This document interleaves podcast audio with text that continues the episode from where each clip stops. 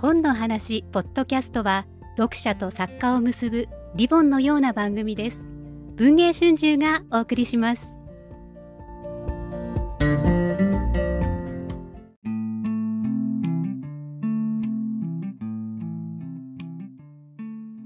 推理。びっくり。ミミステリというわけで三度集まりました文春ミステリー部の面々が今週はですね海外の翻訳ミステリーのおすすめをご紹介していきますなんといってももう翻訳ミステリーのプロ中のプロがこのメンバーにおりますので翻訳出版部部長の長嶋さんから強烈なおすすめを順次上げていただきたいと思いますはい、えっと、翻訳出版部というところで、かれこれ翻訳ミステリーを20年ぐらい編集している長嶋と申します。よろしくお願いいたします。年末のね、ランキングみたいなのも出揃ったタイミングなので、なんとなく全体ざっくり見ていくと、あの、傾向としては、本格ミステリー強いなっていうのは、ここ数年の傾向で、アンソニー・ホロビッツっていうあイギリスの作家が出てきて、はい、彼がほとんどここのとこえ何年？4年連続、ん。3年連続？4年連続で連した笠崎殺人事件というやつから連続してあの1位を取ってて今年初めて2位になったのかな、ですけどやっぱりその彼前に多分ねそのこの座談会の文字版のテキスト版の頃に笠崎が出てきて、その時にその向こうの本格ミステリーって本格ミステリーのことを記憶してる人がたまに出てくると得意点のようにしてうん。傑作が出るみたいな話をしたと思うんですけど、うん多分そのホルビッツの大成功で特にイギリスを中心にしてなんだろうパズラーリバイバルみたいな感じのやっぱ気配はあって、はい。今年ははホルビッツは殺しへのライン、殺し屋のライン、うん。うんはい。あれも素晴らしいクリスティみたいな傑作でしたけど同じくどっかで3位かなんかって言ったかな？ジャニース・ハレットっていうこの人はイギリスの作家なんですが4位か。ポピーのためにできることっていうのがあって、これ本当にゴリゴリのパズラーみたいな実一見そう見えないんですけど。で弊社でもスチュワード・タートンという変な作家がいてあの彼は前にブリンジョーは7回殺されるっていうタイムループもののミステリーを出してたんですが今年はあの名探偵と海の悪魔という海洋冒険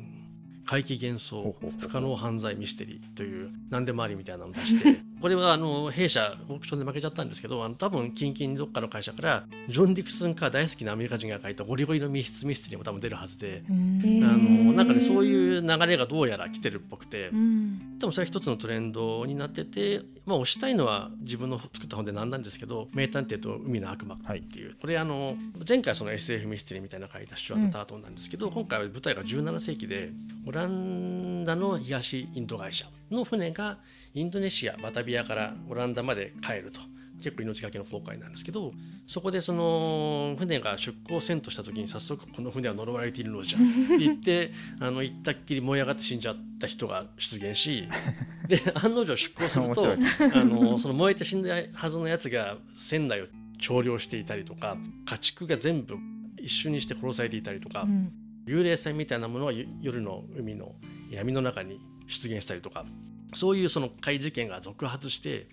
で最後に密室殺人が起きるという話ででタイトルにあるように名探偵が東インド会社で有名な名探偵が載ってるんですが、彼はそのなんか重い罪これはだんだん明らかになるんですけど重い罪を着せられて今牢屋にいるんですよね。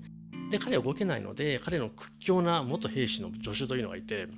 その彼がその怪事件を追っていくと。でやがてその頭脳明晰な貴婦人が一緒になって、えー推理していくと。いう仕立てなんですけどこれねめちゃくちゃ面白いんですけど、うん。面白すぎてあの全体のどうだ残り30ページ切ったぐらいまで推理始めないんです。よ。やっぱりでひょっとするとこれミステリーじゃないんじゃねえかなっていう僕もゲラ読みながらすごい心配になってなってたんですけどハードカバーで4 404ページにとある意外な犯人がとても意外なことを言ってその瞬間から一気に解決編に突入するという。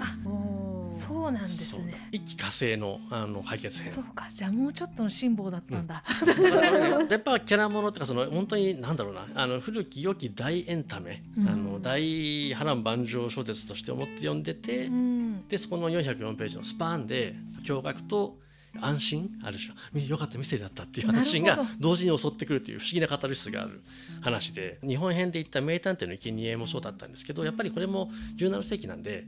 悪魔はいるよねとみんな信じてる中でなるほど。それも前提になってるし、うん。推理でも。タートン最初のイブリンの時は果たしてこの人ミステリー分かってやってんのかたまたまなのか分かんなかったんですけど これ読むと、まあ、名探偵なんか出してきてるしでこの間細かいところはまだ内緒らしいんですけどあの第3作うん。の話を聞いた時もやっぱりそのゴールデンエイジ黄金時代のミステリーを、えー踏襲したものだよっていう話だったので分かってやってる。あっていうことなんでそうだからタートンもあのホルビッツと同じようななんと今のイギリスの、えー、パズルリバイバルの作家の一人なんだなっていうのを改めて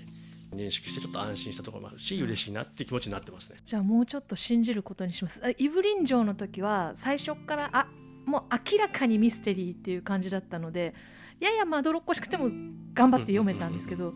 もしかしてなんか海の魔物とかが犯人だったらどうしようみたいな 心配がドキドキしますねそれは。あのカリブのかパイレーツ・オブ・カリビアンみたいな話だったらどうしようってうん。思ってちょっと手を止めてたんですけどね本当信じます。心配で心配で読んでて めちゃくちゃ面白いんだけどどうしようかな。本当におっしゃる通り悪魔が犯人だったらどうしようと思いながら読んでて。なんかクラーケンみたいなの出てきたらどうしようってう。そうそうそうそっちに転んでもおかしくないような。そうぐらいの雰囲内容な気がある。んですね。まあ、全員信じてますしね、はい有でいると思ってるし、うんだがしかしっていうところちゃんとあります。あの404ページであ一気になるので安心してください。でだからさっきちょちょっと言ったポピーのためにできることっていうのは本当にこうやって身近に言うとあの全編メールとかでやり取りで構成されててとある殺人事件が起きました小さな町で。で法律事務所のあの若手2人が「お前らが裁判始まるから読んどけ」って言われて渡された資料という体裁になってる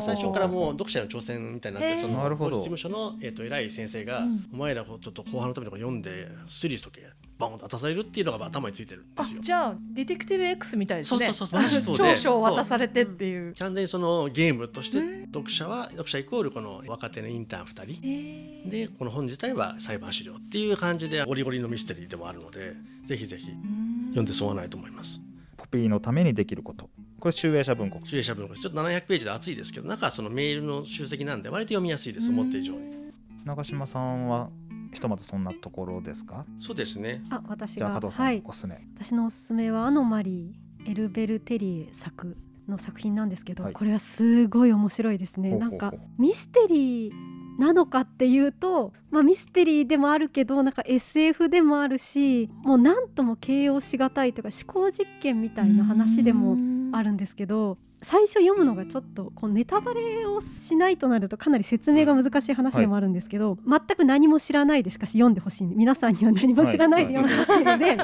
虚心坦懐にページをめくってほしいのですが、はい。最初ちょっとやや読みにくいというか何の話って思うと思うんですよね。いろんなタイプの人間が出てきてその人の生活が描かれている。殺し屋とか作家とか子供を妊娠した女性弁護士とかあとは死にかけている膵臓がんの患者とかそういう人たちの人生が短編的に描かれていくんですけどでそれはただ読んでください。150ページぐらいまではただ読んでください、おはいその後大事件が起こる本当に大事件が想像を絶する大事件が起こるのでそれを読んでからのもう姿勢が変わると思います。読んでる時の姿勢が。あの前のめりになるし次を読みたくて仕方がないっていう状態になると思うのでまあ本当に何も知らずに読んでほしいですね。何ページです？何ページです？150 150ページまでは。150ページ。はい。皆さんもう。150ページまでだそうです。そこを突破したら絶対にもうやめられないと思います読むのでもネタバレをしないとなると説明できるのはここまでになります。それ以上は何も言えない。は い何も言えないです、はい。何も言えない。目を疑うそこで。あそうですか。あのーおっしゃる通りそのなんだろうこのこれ一体何の話なんだろうなと思いながら読んでて、はい。その問題の地点に差し掛かった時に、はい。ちゃんと何が起きたか書いてあるんですよ。書いてある、まあじわじわ書いてあるんですけどまさかそういうことじゃないよね。っていうの目を疑うと自分の、自分のなんだろう読解力を疑うというか、でもその通りなんですよ自分の読解したままのことが起きてるんですけど何をどう考えればこういうことを思いつくのかなこの人はっていうなんだろう聞かれてるなこいつっていうのは本当に思ったんですよね。長嶋さんをして行かれてるなと、こんなに怒り思の小説わせるぐらいってあんまないんじゃないかな。そうですね。なんかもう表紙もね薄めで見てほしいくらいですよ皆さん。あそうそうそうあそうそう余計なじゃあ情報はもうい一はい。切入れない方がいいのね、もう帯とかはもう見なくてもいいと思います。表紙も薄めで見て本文だけを読んでほしい。もう買ってきたらもうカバーとか剥がしてボスに置いといてボン置いといて。と置いて虚心坦懐に。虚心坦懐に。虚心坦懐150ページまで。びっくりしますから。なんかなんつうんだろうミステリーでびっくりするっていうのとは違う。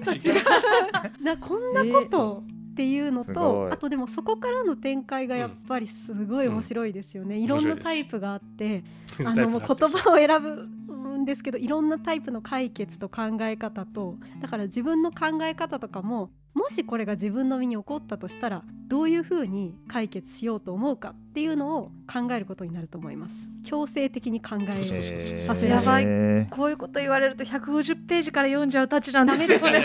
最初我慢があダってえっていうのが大事なんでそうですよね。なんかその、フランスってウリポっていう変な実験小説集団がいてそのメンバーの人らしくて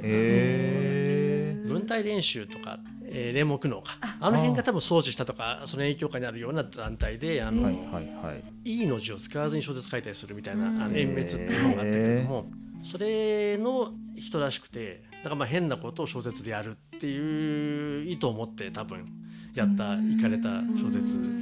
ですけど。そうでもなその変なこととこの文学性がものすごく高いレベルで成立しているっていうのはゴンクール賞を取っているらしい。うん。すいません私まだこれ読んでない、はい。買ったっきり読んでなかったんですけど、はい。今の話を聞いてがぜん読みたくなね もう年末年始の今リスト1位に踊り出ましたね、読んでください。言い訳がたいですよ。フランスだとその魔王の島ってうちで出した僕はい出したんですけど、はいはいあれも行かれてますけど。ジェローム・ルブリそう。のあれはまあでも反則ギリギリミステリーにはは収まってる、はい。魔王の島の。島。でもこれはもうなんだろう。別の何かへまあ、小説であることは間違いないですけど SF でもねえし。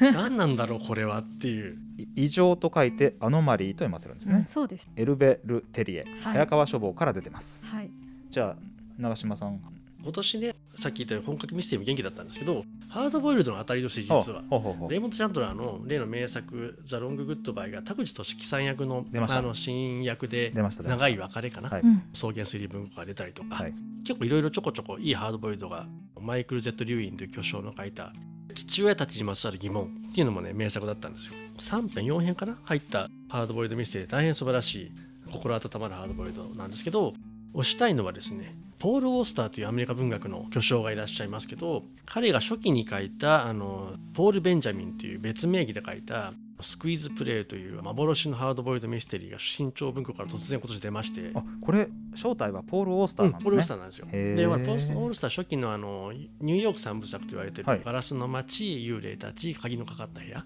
のうち最初の2つって形式はハードボイルドミステリーの形式でそこから逸脱していくみたいなうん。小説だったわけですけども逆に言うとあれはハードボイルドが書けないと書けない小説でもあってで実際ポール・オースターはハードボイルドを書けたのだっていうのがあこれ以上ない形で発揮されたのがこの「スクイーズプレイ」というミステリー。でうん。一人称私での主人公のマックスかな？私立探偵が元大リーガーの野球選手から依頼を受けて彼命が狙われてるって話だったかな。まあ、いろいろ調べるわけなんですけど、うん。まあ、本当にニューヨークを舞台にした本当に第一級のハードボイルドのだからハードボイルドってマッチョな小説ではないっていうのが改めてこれ見ると分かっていただけると思うんですけど、非常に完成度の高いこれができたからこそ幽霊たちが書けたんだなこの人はっていうのをすごい納得するうん。傑作でした。ハードボイルドっていうと大体探偵の像は一定な感じがあってある種の様式美だと思うんですけどポール・ベンジャミンが書いてる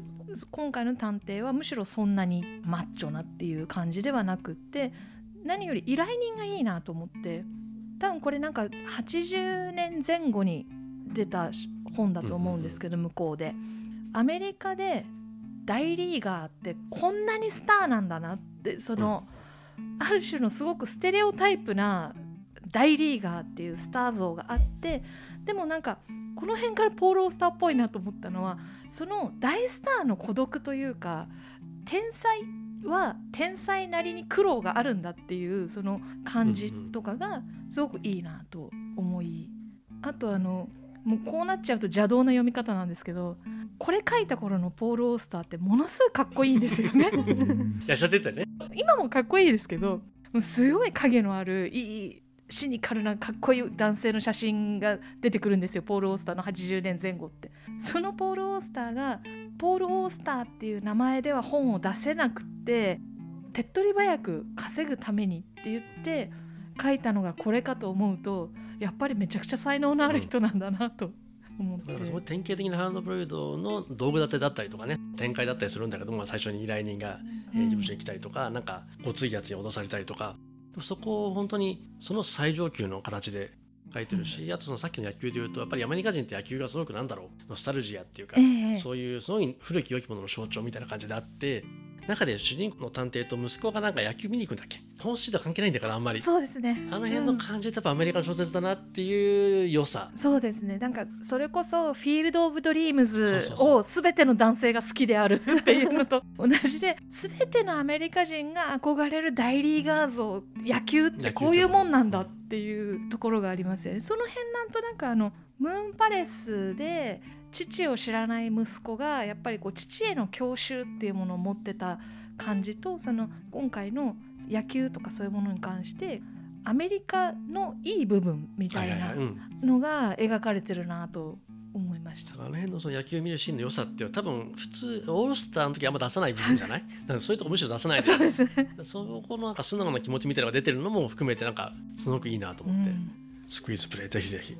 ありがとうございます。スクイーズプレイポール・ベンジャミン。でも実は正体はポール・オースターなんですね。はい。で新潮文庫。そう新潮文化ってちゃんと分類番号はオースターになってるのね。ああオの9になってる。オの9の101確かにだって帯にポール・ベンジャミン以上の級数でポール・オースターって書いてありましたもんね。まあでもそうするよね。そうですね。分かってほしいって気持ちがすごい現れていますね。じゃあ私から一つだけさっき長嶋さんのうん昨今のハードボイルドの大変レベルの高い作品が出てるという流れの中でマイケル・ Z・ リューインのお話がありましたが私もリューイン大好きで多分ミステリーファンの中でかつて80年代のあの私立探偵小説ブームの中で沈黙のセールスマンというですねリューインのまあ名作がございます。もう感動し涙をした方いらっしゃるんじゃないかと思います。この新刊父親たちにまつわる疑問を読みますとですねあの時ちびっ子として登場したサムスンの娘が なんと女性警官になって登場してます。親子共演。いいよいいよね。素晴らしい。ちょっとですねサムスンがもはやおじいちゃんちょっと老境にまあ差し掛かっているんですけど、その味わいも非常に良くて往年のファンの方リュウイン全く枯れていない。もうだいぶベテランですよね、えー1942年生まれですから80歳。そうだおじいちゃんですよ。80歳の作家とも思えぬみずみずしいこの筆致本当にそう。リュウインの新刊もぜひ楽しんでいただけたらと思います。というところで翻訳ミステリー編。皆さんどうもありがとうございました。ありがとうございました。